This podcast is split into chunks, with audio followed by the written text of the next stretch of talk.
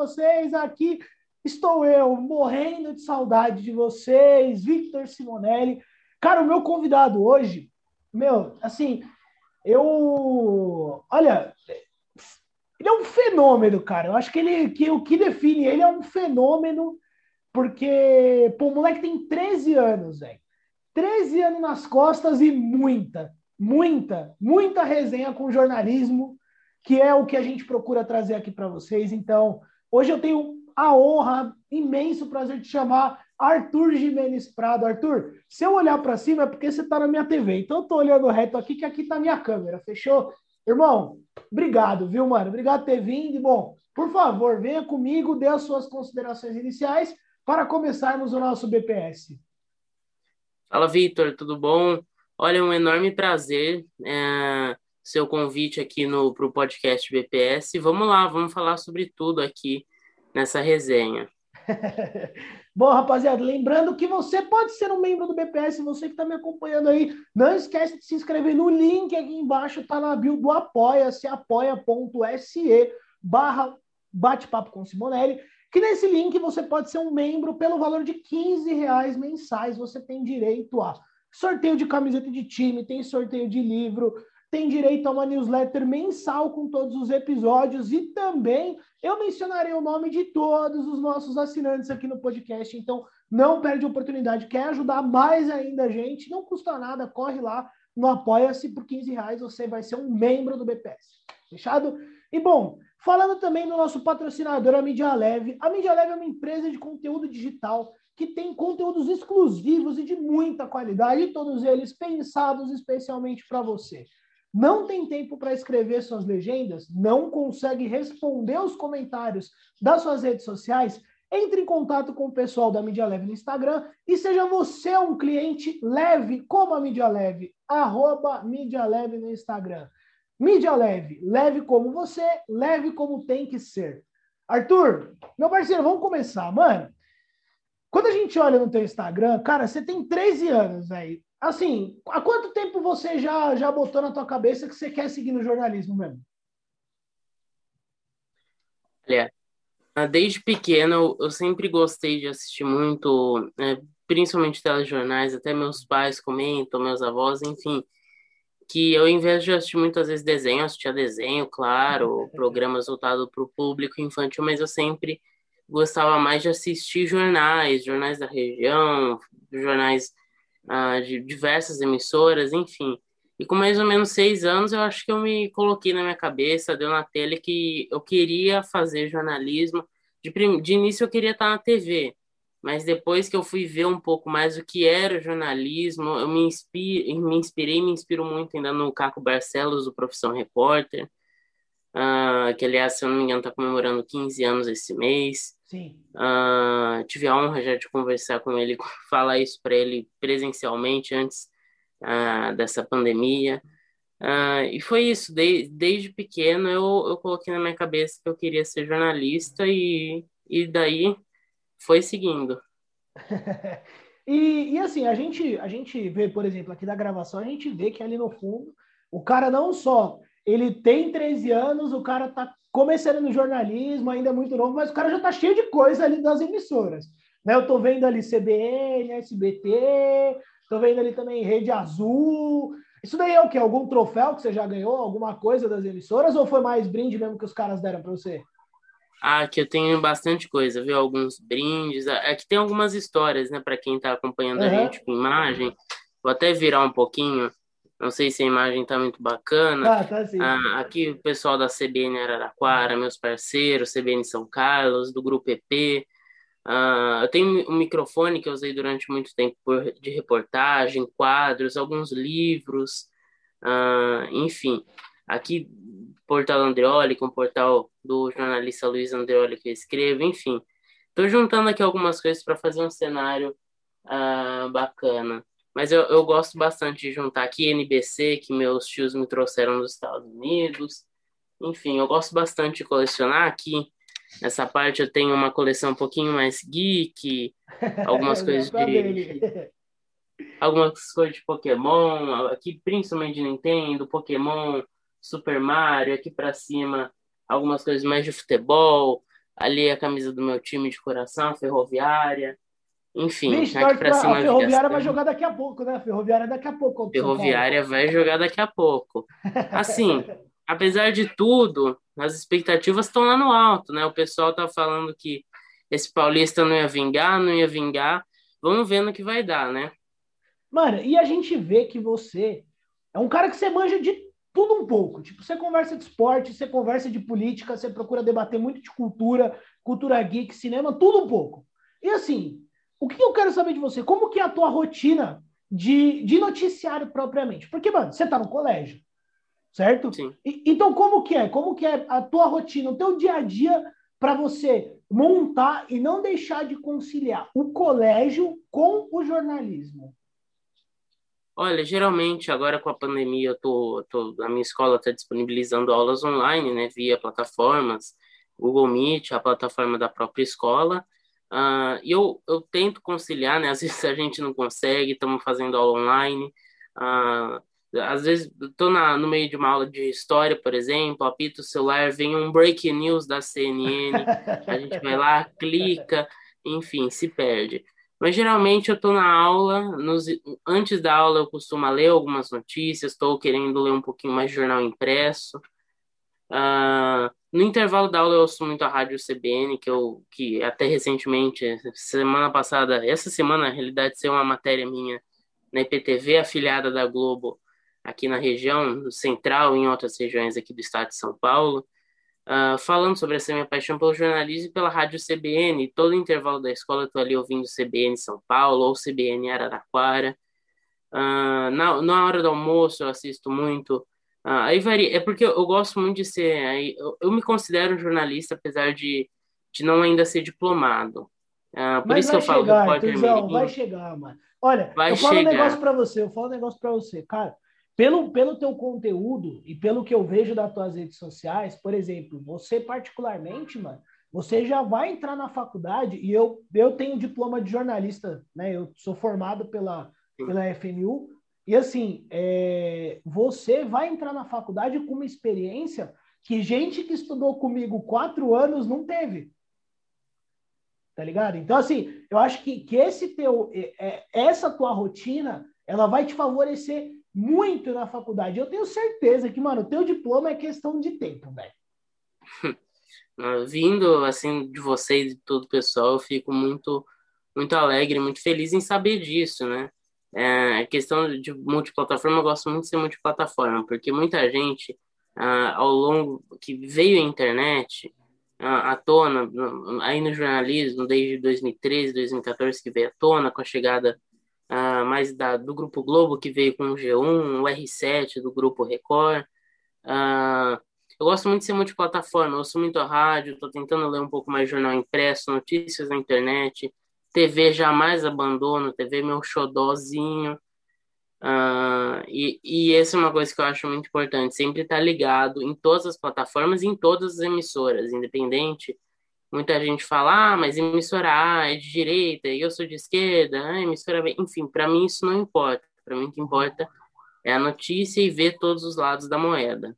Isso, isso acho que é o princípio nosso, né? A gente procurar levar com. procurar ouvir todos os lados mesmo, mas, mas assim, você falou da televisão e, cara, a gente nota que você tem um carinho muito grande pela tua televisão, tanto que você até menciona, falando, ah, minha querida televisão. E além do Caco Barcelos, que você já mencionou que é um uma, dos gigantes aí do nosso jornalismo brasileiro. Quem são as suas referências na televisão propriamente? Olha, na televisão eu tenho várias referências atualmente, um pouco mais de um ano, né? Quase dois, na realidade, vai completar esse ano. Eu estou trabalhando no Portal Andreoli, do jornalista esportivo Luiz Andreoli, ah, um grande amigo, uma enorme referência, pai do Felipe Andreoli, que atualmente apresenta o Globo Esporte, o Luiz uh, já apresentou o show do esporte na Band, uh, o próprio Globo Esporte, é uma enorme referência que eu tenho. Cara, falar de, de outras referências, assim, é, é eu me inspiro muito, uh, às vezes, em, no jornalismo é, internacional. Tem a Cristiane Mampur, da CNN, que eu que às vezes acompanha algum programa ou outro, que é uma ótima profissional. Uh, eu gosto bastante, de, agora mais para o jornalismo brasileiro, a Vera Magalhães, da, do Roda Viva, a Natuza Neri, que sempre quando possível com elas duas eu troco algumas figurinhas. Assim, é muita gente que, que eu procuro me, me espelhar.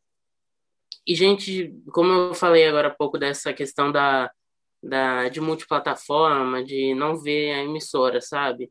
É, e meu querido, é assim, é, você, você, você nos últimos, você tem sempre pega bastante o conteúdo do dia a dia para comentar, né? E eu não posso, a gente não, não posso deixar passar batido, porque assim, a gente vê que você tem uma, uma, uma capacidade intelectual mesmo de, de, de se posicionar, de criar opinião e tudo mais, muito, muito, é, muito diferente para a maioria da tua idade. Né? Eu, por exemplo, eu com 13 anos jamais ia conseguir saber o que é esquerda ou direita, por exemplo. Né? Uhum. É, mas assim, uma coisa que eu, que eu queria falar com você, que é muito atual, é como que você tem sentido o nosso cenário social no Brasil com relação a tudo que vem ocorrendo com a gente há mais de um ano? Olha, eh, em questão de, de social, eh, o Brasil, assim como outros países, uma questão mais social e política, né? Mais voltado politicamente, o Brasil, não falo que, que vive a pior era da política, porque a gente teve a ditadura militar, a gente teve já épocas que foram piores para o Brasil.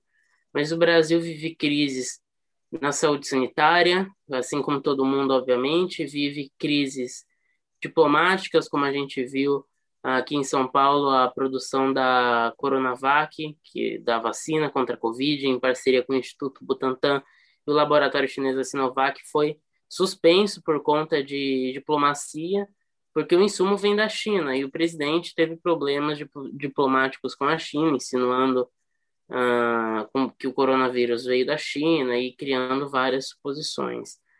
Ah, a questão social é difícil. Hoje no Brasil, porque às vezes eu não tiro a razão das pessoas, tudo vira guerra por conta de política. Eleições. Eleições a gente sai do grupo da família. Por quê? Ah, um tio fala uma coisa, você fala outra coisa, às vezes você briga muito por conta ah, de política. E outra coisa que, que tem a ver, eu acho que as pessoas faltam um pouco uh, estudar um pouco sobre uh, o lado, a pessoa, quem quem está apoiando. Uh, por exemplo, eu já apoiei outras pessoas que hoje em dia eu não apoio mais, outros lados. E eu vejo esse negócio de estudar, de ler, de ver o que você está dizendo para para realmente demonstrar o, o seu apoio. Mas o Brasil vive uma, uma crise política e eu espero que logo mais se recupere, independente de, de quem for o presidente, de partido A, partido B, lado A ou lado B. E, e, Arthur, assim, como que você vê essa questão do público propriamente? Uma parcela da população, é claro que não é todo mundo, né? A gente não pode colocar todo mundo num balaio só, mas assim, uma parcela da população realmente critica muito a imprensa alegando parcialidade, alegando isso, alegando aquilo, que a mídia é contra o presidente, que é isso, que é aquilo. Como que você tem visto esse cenário assim do trabalho propriamente dos profissionais de imprensa com a política em si? Olha, uh, eu, eu vou falar aqui um pouco sobre um caso que eu vi recentemente no site da Abrage. Para quem não conhece a Abrage, a Associação Brasileira de Jornalismo Investigativo, teve um ocorrido em Olímpia, aqui no interior de São Paulo, Olímpia, que na realidade é mais para o noroeste paulista, uh, que, um, que um bombeiro ateou fogo na sede do, do principal jornal da cidade, que eu não me recordo se é impresso, se é digital, mas é um dos dois, ateou fogo na sede, uh, e ele parece que havia atacando virtualmente uma das jornalistas, uma das profissionais, por simplesmente não concordar com a linha editorial uh, do veículo. O que a gente, uma lástima, né? O que a gente vê hoje muito no Brasil é o próprio presidente, infelizmente, atacando a imprensa. Uh, geralmente alegando, vamos pegar aqui o exemplo do Grupo Globo, uh, atacando o, uh, os profissionais, difamando mesmo emissoras profissionais, tá, o presidente influencia muito as outras pessoas. E começou a fazer xingamentos, enfim. Teve um levantamento da, da FENAGE, a Federação Nacional de Jornalismo, que só no ano passado, se não me engano, o presidente fez mais de 115 ataques à, à imprensa. Uh, provavelmente mais, que agora eu não estou com os dados. Uh, mas isso, infelizmente, acontece. A imprensa, é, em relação à sua pergunta, a imprensa, na minha opinião, é, politicamente está tá lidando muito bem.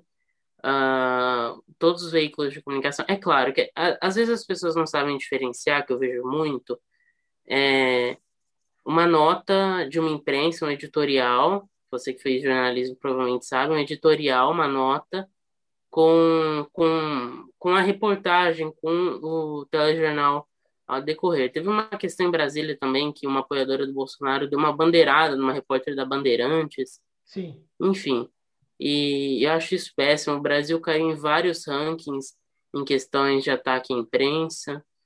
Uh, eu, eu, sinceramente, não vejo necessidade disso. Recentemente foi o dia, dia 5 de maio, se não me engano, ou dia 1, agora não, foi 5 de maio, Dia Internacional da Liberdade de Imprensa uh, que eu fiz até um seminário da Unesco, que várias questões eh, em relação a isso foram levantadas. A imprensa tem um papel de ajudar a população, de não atrapalhar a população.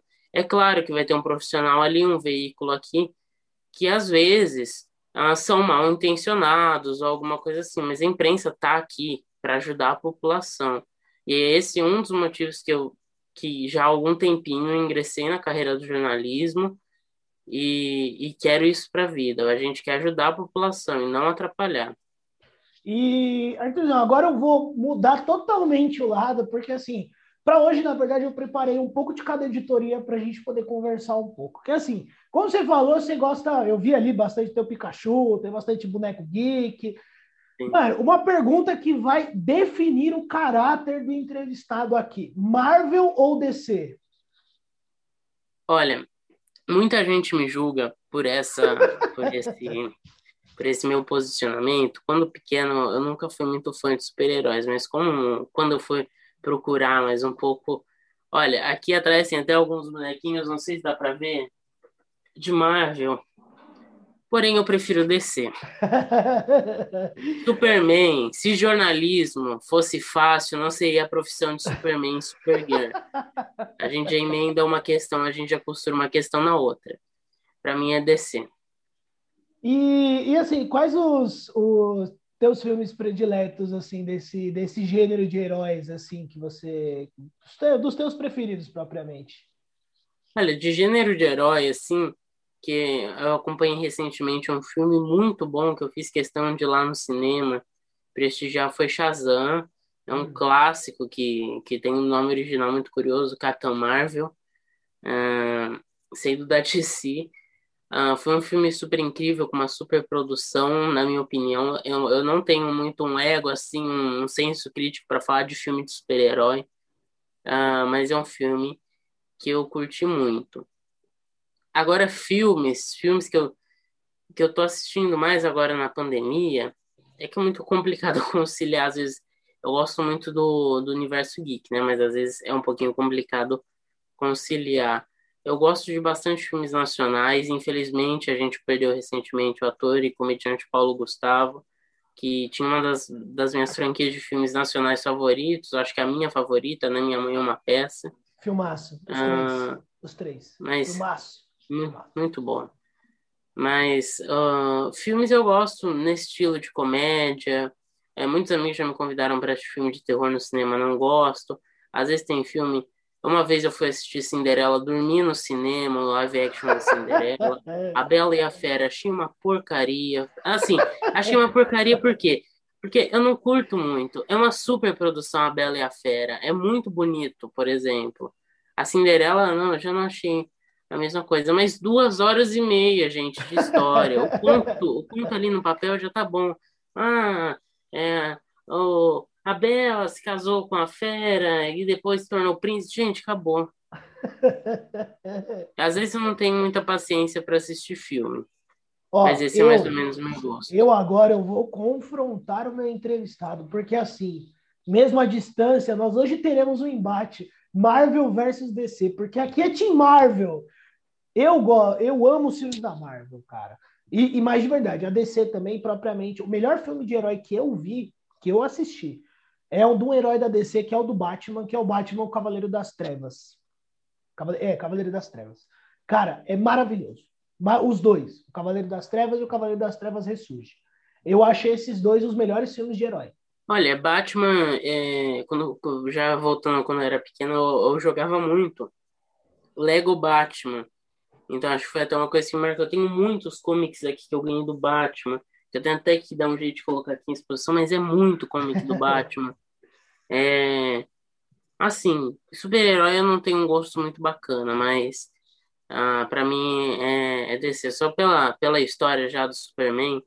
É, uma, uma época, na realidade, acho que passou na Globo a série da Supergirl, eu assisti tudo. Eu acompanhava, já faz um tempinho até acompanhava, era acho que quatro da manhã antes do hora um. Acompanhava todos os dias, gente. Eu, a, a, o enredo do Superman e aí que veio depois da Supergirl realmente me apaixonou aí. Eu gosto bastante. Bom, e o, o, Arthur, a gente comentou aqui, o Arthur comentou sobre o Paulo Gustavo. É, bom, eu vou abrir agora o espaço, na verdade, vou até pedir licença para o Arthur, que é mais um, um desabafo propriamente. Pedir para que você que está me ouvindo, você que está me assistindo, para por favor ficar em casa se você puder. Usa máscara, gente. Não, não tem erro. Usa máscara. Se possível, se você conseguir, usa duas máscaras, que é o que a OMS recomenda. Pode usar duas. Espera a sua vez de ser vacinado. Espera a sua vez para ser vacinado. Calma, gente, calma. Vai chegar a nossa vez. Aqui também não tá fácil, estou fazendo um isolamento ferrado. Estou há muito tempo sem ver meus amigos também, minha família também. Então, assim, meu, vamos manter a, a paciência, gente. Vai dar tudo certo. A gente vai sair dessa. E mandar, é claro, um abraço para todos os profissionais de saúde que estão nessa linha de frente, que afinal de contas não acabou. Então, um beijo, um abraço enorme, muito obrigado a todos. É, Arthurzão, cara, você, nós falamos aqui política, sobre cultura geek, mais de filme, né? E agora nós vamos falar sobre esporte. Você como um torcedor da grande ferroviária. Eu quero saber o teu pitaco para hoje. Mas como nós vamos postar depois, o teu pitaco nós já vamos já saber na hora se acertou ou não. Teu pitaco para hoje, Ferroviária e São Paulo. Olha, Ferroviária e São Paulo, São Paulo tá tá passando aí, na minha opinião, por um não por um momento tão bacana. Minha opinião, atualmente melhor, sem clubismo, o melhor time do não vou falar que é a Ferroviária, mas o melhor time do Brasil atualmente, ah, na minha visão, está sendo o Palmeiras. Ah, São Paulo também, é, o Palmeiras está acarretando vários títulos ah, e uma, um bom desempenho ao longo dos campeonatos, Campeonato Paulista, que eu estou vendo mais em geral, né, que tem aquele regionalismo, aquela saudade de ir para os estádios no Campeonato Paulista, qualquer estadual, gente. Mano, e você vai, ô Arthurzão, você vai muito para jogo, você é de ir em estádio, você gosta de arquibancada, como que é? Olha, eu sou de em estádio. Durante praticamente um ano e meio, uh, eu estreiei na TV, né? como repórter mirim de um programa esportivo na TV Cultura Paulista, afiliada da Cultura aqui na, na região de, Araraquara e algumas 18 cidades aqui próximas. E nesse programa esportivo era escalado para fazer uh, a cobertura geralmente da, do Brasileirão Série D, Série D, que a Ferroviária disputa ainda, uh, o Paulistão, que eu acho que eu é, com reportagem eu acabei não indo em nenhum jogo, Copa Paulista, mais uma coisa que durante essa, esse um ano e meio de, de trabalho na TV e ao mesmo tempo numa rádio local, é, me, me impressionou muito, me conquistou, foi o futebol feminino. Eu acompanhei muito as Guerreiras Grenás no Brasileirão Série A. A Ferroviária tem um baita time no feminino. Baita time, velho. Tem um baita time no feminino. Eu tenho a honra de conhecer várias dessas meninas, uh, que algumas já foram até para outros times, como a querida Andrea Rosa, que está no Grêmio. Uh, eu, sou, eu gosto muito da, na, da goleira Luciana, na minha opinião, melhor goleira do Brasil uh, que, tá, que é escalada sempre para a seleção brasileira, Aline Milene, enfim. A Ferroviária tem um time ótimo. Feminino, eu, eu tive a honra de, de acompanhar de perto isso durante muito tempo. Uh, e eu sempre fui de, de no estádio por conta disso. Eu não, na época, quando eu estava na, na TV, eu tinha apenas 11 anos, então era um pouquinho difícil de eu ir como imprensa nos jogos, por isso que eu não ia muito no Paulistão. Uh, tinha que sempre conseguir uma autorização dali, do, do clube, da, do estádio, era às vezes um pouco, de, um pouco complicado.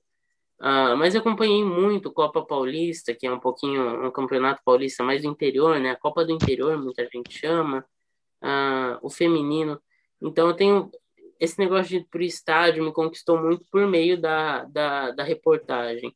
Tá lá, sentir a vibração da torcida, é porque geralmente as pessoas ainda, infelizmente, não prestigiam o futebol feminino, é. É, tanto quanto masculino.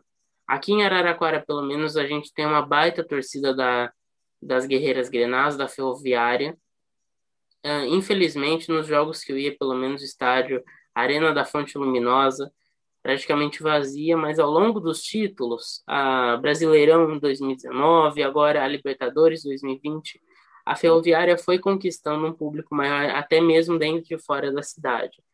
E eu gosto de estar no estádio para ver, eu entrevistava muita gente, uh, ver a história de cada pessoa, por que ela está lá, com quem ela está lá, observar as emoções uh, e sentir também a emoção do gol, uh, da falta, uh, ter às vezes a chance de estar ali no gramado, depois na coletiva de imprensa, entrar nos vestiários, uma coisa maravilhosa que está é, dentro desse desse mundo e saber que tudo isso dentro do, do time do seu coração, né? Que é que, que no meu caso é ferroviária, né?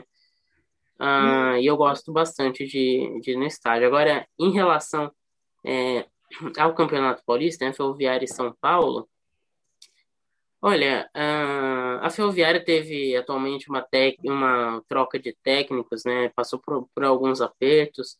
Um dos principais atuais acionistas da Ferroviária, o Sal Klein, é, não sei a situação agora, mas foi acusado de abuso sexual, é, abuso de menores, juntamente ao seu pai, uh, ah, não, agora, do Samuca, conhecido como Samuca, né, da Casas Bahia, enfim, então a família Klein da Casas Bahia está ah, sendo desarmada e uma toda uma investigação.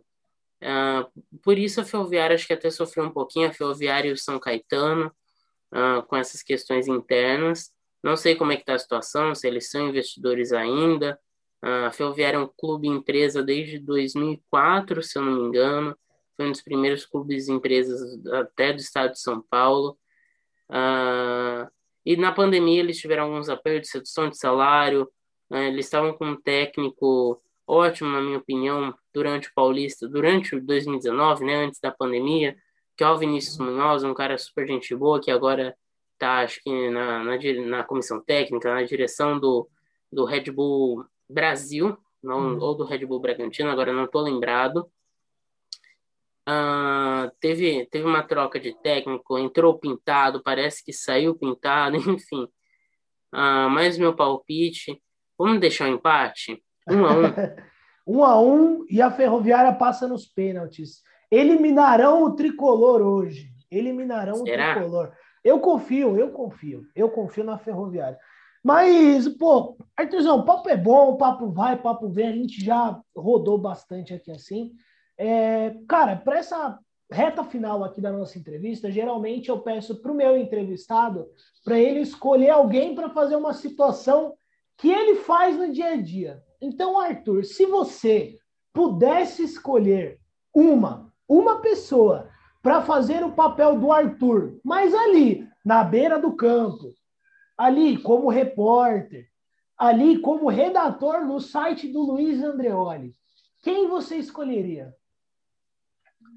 Olha, boa pergunta. Para me substituir por um dia, por exemplo? Isso. Olha, eu acho que se não for muita audácia minha, Roberto Cabrini faria um ótimo trabalho no meu lugar, viu? Inclusive, ó, Roberto Cabrini, se você estiver nos ouvindo, está mais convidado para vir aqui, viu, Roberto Cabrini? Nunca sabe quem está ouvindo. Então, Roberto Cabrini, vem aqui, venha trocar uma ideia aqui no BPS. Mas, meu parceiro, Arthur, cara, é, pô, te agradecer muito. Igual eu falei para você, eu te acompanho nas redes sociais. E, sinceramente, mano, você é um fenômeno, velho. Você, você, você vai conseguir o teu diploma, não tenha dúvida disso. É muito legal, pô, ver alguém, tipo assim, com... mano, por exemplo, eu sou 11 anos mais velho que você. Às vezes eu, eu, eu, eu vejo o teu trabalho, me motiva para poder continuar, tá ligado? Porque eu acho que você faz um trampo muito diferente, mano. É, é difícil a gente ver pessoas exatamente da tua idade fazendo o trabalho que você faz. Pô, você escreve em blog, faz reportagem, e dá palpite, vai opinativo. Então, irmão, eu vou abrir o um espaço para você, para tuas considerações finais. Te agradecer demais por ter topado o nosso convite. Bom, irmão, o espaço está aberto. Por favor, dê as tuas considerações de, é, finais e deixa as tuas redes sociais para a rapaziada seguir também. Olha, eu quem agradeço pelo convite. Foi muito bacana o bate-papo. Infelizmente, é claro, se a gente for falar de tudo, o podcast dá três horas e meia ou mais. uh, porém, quem quiser acompanhar o meu trabalho, uh, pode me seguir lá no Instagram, arroba repórtermirimagp no Facebook, pode digitar lá Arthur Jimenez Prado ou arroba Arthur Repórter Mirim. No Twitter, arroba Repórter AGP. Eu também estou com alguns trabalhos no portal Andreoli, eu estou com a coluna Mundo Tim, onde eu falo várias, vários assuntos sobre tecnologia, games e esportes. Uh, e agora estou puxando para uma editoria, às vezes, um pouco mais séria. Né? Então, para quem quiser acompanhar, www.luizandrioli.com.br. Para não falar que eu não fiz merchan do meu podcast, também estou começando com o podcast. Não está ainda no nível do BPS, mas a gente chega lá. Está liberado podcast, está no Anchor, está no Spotify, está com imagem no YouTube. Uh, e convido a todos que estão nos ouvindo aqui para dar um pulinho lá também. Arthurzão, eu vou só gravar um history aqui, ó. Peraí. Aí, rapaziada, vocês acharam que o BPS estava fraco? Ó, aqui na minha TV, quem que tá aqui? Arthur, dá um salve pra rapaziada aqui, ó. Tudo bom, gente? Tô aqui no BPS, um prazer estar falando com o Victor e com todo mundo aqui que estará nos ouvindo. Aí, ó, viu? Então, ó, tem novidade no BPS, viu, rapaziada? Sexta-feira à noite estamos gravando, ó, tô com o fone aqui, e é isso. Tem novidade. Tamo junto. Meu querido, cara, depois dessa, dessa gravação aqui na espontaneidade, bom, eu vou, vou te agradecer demais. Vou fazer agora a nossa reta final aqui. Aqueles recadinhos finais, vocês já sabem. Gente, não esqueçam de seguir o podcast em todas as redes sociais. Sigam, mano, a gente está no Spotify, estamos no SoundCloud, estamos no Deezer, estamos no YouTube. Mano, você tem um monte de lugar para você ouvir. Por que, que você não se inscreve? Segue a gente. Não dá, não custa nada, rapaziada, não custa nada. Então, ó, rapaziada, é aquele recadinho final. É só seguir a gente. Segue o pessoal do Media Leve no Instagram também, arroba Media Leve. É, compartilha com todo mundo. Manda para a mãe, para o tio, para o pai, para a avó, para todo mundo, porque é aquilo que eu sempre falo. O podcast é para todos. E, mais do que nunca, ajudem um jornalista hoje e sempre. Rapaziada, obrigado. Eu me despeço por aqui, Arthurzão.